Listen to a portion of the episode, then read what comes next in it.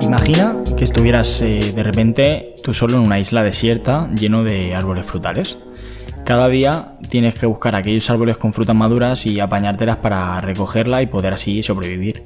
Sin embargo, eh, un día se te ocurre que si construyeras una vara podrías coger la fruta más rápido y así tener más tiempo libre el resto del día para poder hacer otras cosas, como por ejemplo construirte una casa mejor.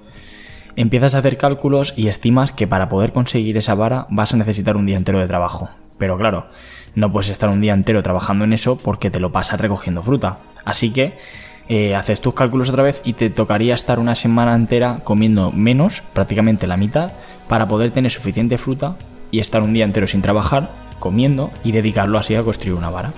Bien, ¿tú qué harías? Eh, ¿Estarías dispuesto a pasar hambre durante unos días, aún sabiendo que después de construir la vara tendrás mucho más tiempo libre? ¿O preferirías quedarte como estás? Hoy vamos a hablar de la preferencia temporal y de por qué no todo el mundo puede ahorrar con la misma facilidad. Bienvenido a Pensamiento Económico. Yo soy Kevin, analista financiero en GSMV. En este podcast trataremos de acercar distancias entre la economía y la población en general para fomentar así la cultura financiera. No importa la edad ni los estudios que tengas, aquí trataremos de explicar todos los conceptos de manera sencilla pero concisa.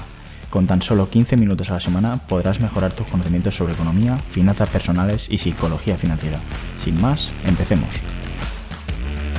Buenos días y bienvenidos a un nuevo capítulo del podcast de GSMV. La semana pasada hablábamos del concepto de inversión. Vimos que aunque el objetivo detrás de todo esto era ganar dinero, con la inversión era necesario que un proyecto o un plan de negocio prosperase y que para eso, independientemente de todo, necesitábamos que pasase tiempo. Pero, eh, bueno, no todo el mundo está dispuesto a esperar ese tiempo y es que hay gente que le cuesta mucho más prescindir de nada hoy, por mucho que sepan que en el futuro van a tener más. Por eso he puesto el ejemplo de antes. Esta tesitura que comentaba de la isla desierta está sacada de la historia de Robinson Crusoe y se utiliza mucho en finanzas para, para explicar el concepto de preferencia temporal.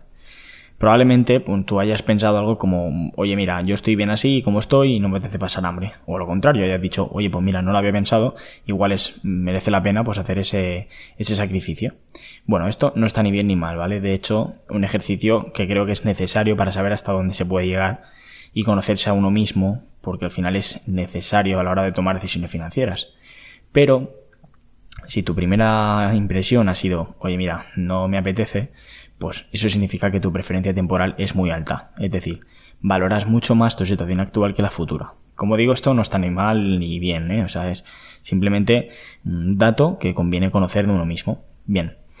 ¿Qué implica esto de tener preferencia temporal alta? Básicamente que para que tú puedas acceder, digamos, a prescindir de esos bienes presentes o lo que es lo mismo, digamos, empeorar actualmente tu situación de manera momentánea, la rentabilidad que obtengas, es decir, la situación futura a la que optes, tiene que ser mucho más elevada para alguien que tenga una preferencia temporal alta que para alguien que la tenga baja. Es decir, la recompensa a ese sacrificio para aquellos que tienen una preferencia temporal alta tiene que ser mayor que para aquellos que la tienen más baja.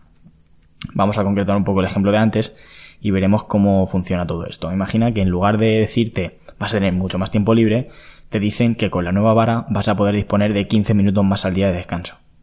¿Aceptarías estar una semana entera pasando hambre para poder disfrutar de tan solo 15 minutos más de tiempo libre al día?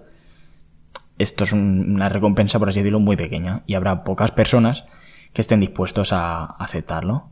Y si en lugar de decirte 15 minutos te digo 2 horas o 6 horas, hablamos ya de una diferencia mucho mayor. Entonces, esa recompensa estará dispuesta, habrá mucha más gente dispuesta a aceptarla que los 15 minutos que decía antes. Ven.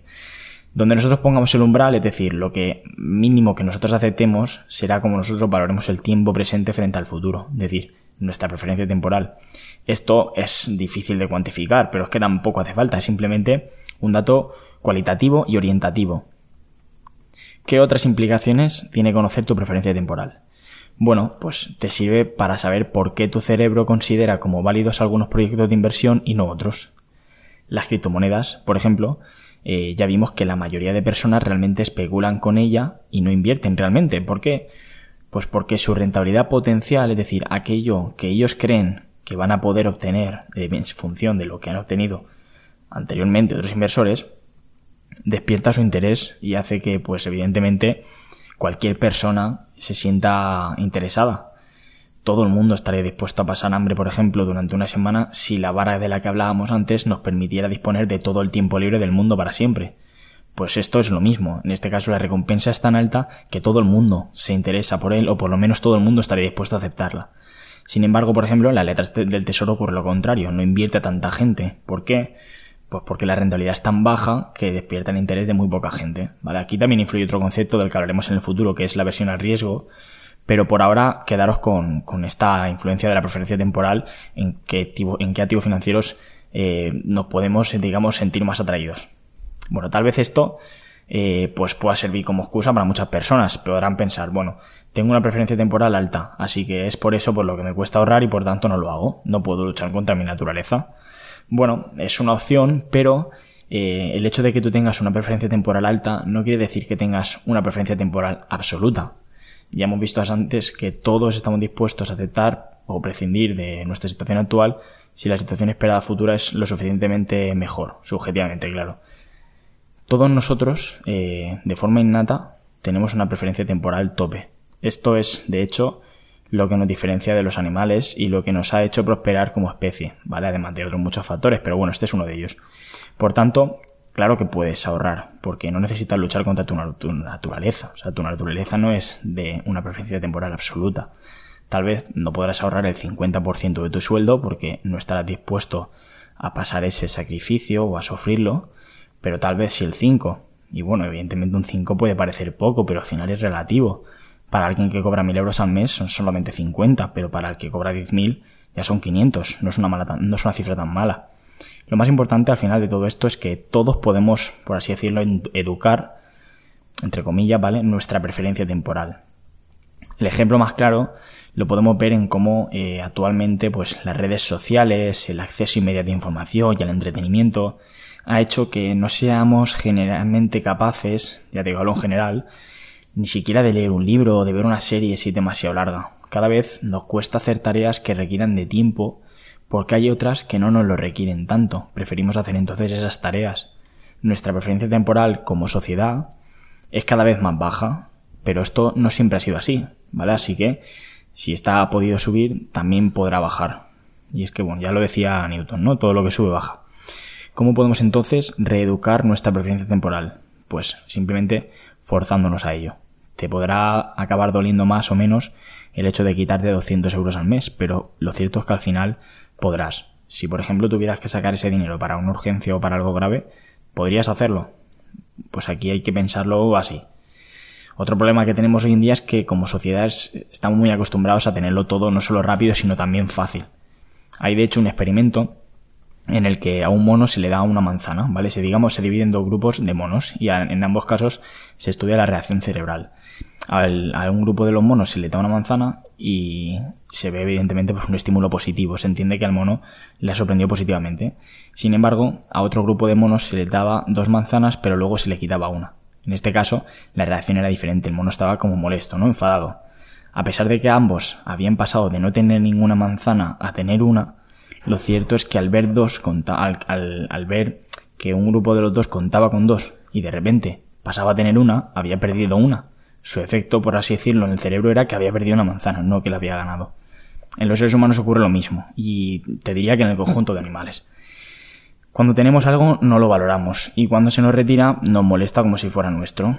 Todo esto está haciendo que exijamos cosas simplemente por derecho, cuando realmente son un privilegio y podemos decir que la cultura del esfuerzo pues podría estar en decadencia y eso es algo para los que quieren realmente conseguir algo es algo que juegan realmente a su favor porque cada vez cuesta menos diferenciarse, ¿vale? Entre comillas. Y es que si realmente quieres tener más dinero que el de al lado, por ejemplo, no tienes que ganar más, no tienes que exigir eso por derecho, sino que tienes que sacrificarte más y así ganártelo. No hablo de trabajo, sino de preferencia temporal. Tienes que estar más dispuesto que él a sacrificar un dinero hoy para poder tenerlo en el futuro. ¿Cuántos futbolistas, músicos, actores, personajes famosos han pasado de la gloria a la ruina en cuanto se ha pasado su época dorada? Estas personas han ganado millonadas, más de lo que probablemente la mayoría de los que escuchen este podcast podrán ganar en 10 vidas. Y aún así, al final, acaban arruinados. Estas personas tenían una preferencia temporal alta y no estaban dispuestos a sacrificar nada de su calidad de vida en ese momento. Probablemente si les preguntas a esas personas ahora mismo, si con la experiencia que han tenido y pudiendo volver atrás en el tiempo, hubieran decidido ahorrar una parte, el 100% te dirían que sí. Por lo que aquí tenemos otro ejemplo de que la preferencia, de, que la preferencia temporal se puede cambiar. Y la pregunta del millón, ¿para qué voy a tener yo que cambiar nada con lo a gusto que estoy con mi situación actual? Bueno, pues lo cierto es que no tienes, pero tienes que saber que sí que puedes, y ejercer ese derecho al final será decisión tuya. Depende también mucho de las aspiraciones que tengas. Si tú aspiras, por ejemplo, a tener un barco, pues hombre, no te digo que tengas que cambiar nada, pero tal vez deberías. O si simplemente te conformas con tu situación actual porque eres feliz así, está perfecto, no tienes que hacer nada. Pero simplemente tienes que ser también un poco honesto, porque si hoy por hoy dices que no tienes aspiraciones altas y sin embargo eh, te gustaría el día de mañana tener un coche mejor, una casa mejor, tener mejores vacaciones, llevar a tus hijos a tal sitio, al final no estás siendo coherente, no estás siendo honesto contigo mismo. Y si no tienes hoy en cuenta esas cosas, el día de mañana acabarás recurriendo a la deuda y eso podría llegar a ser peligroso, ¿no? Hablaremos también en un futuro episodio sobre todo esto, pero bueno, pero es, una, es una cosa a tener en cuenta, ¿no? Hay que ser honesto también con uno mismo. Y bueno, eso ha sido todo por hoy. Espero que haya podido quedar claro el concepto de preferencia temporal, que ya de por sí es sencillo, pero esconde muchas cosas que hay que tener en cuenta y ayudan a entender mejor por qué tomamos determinadas decisiones, o mejor aún, por qué no tomamos otras.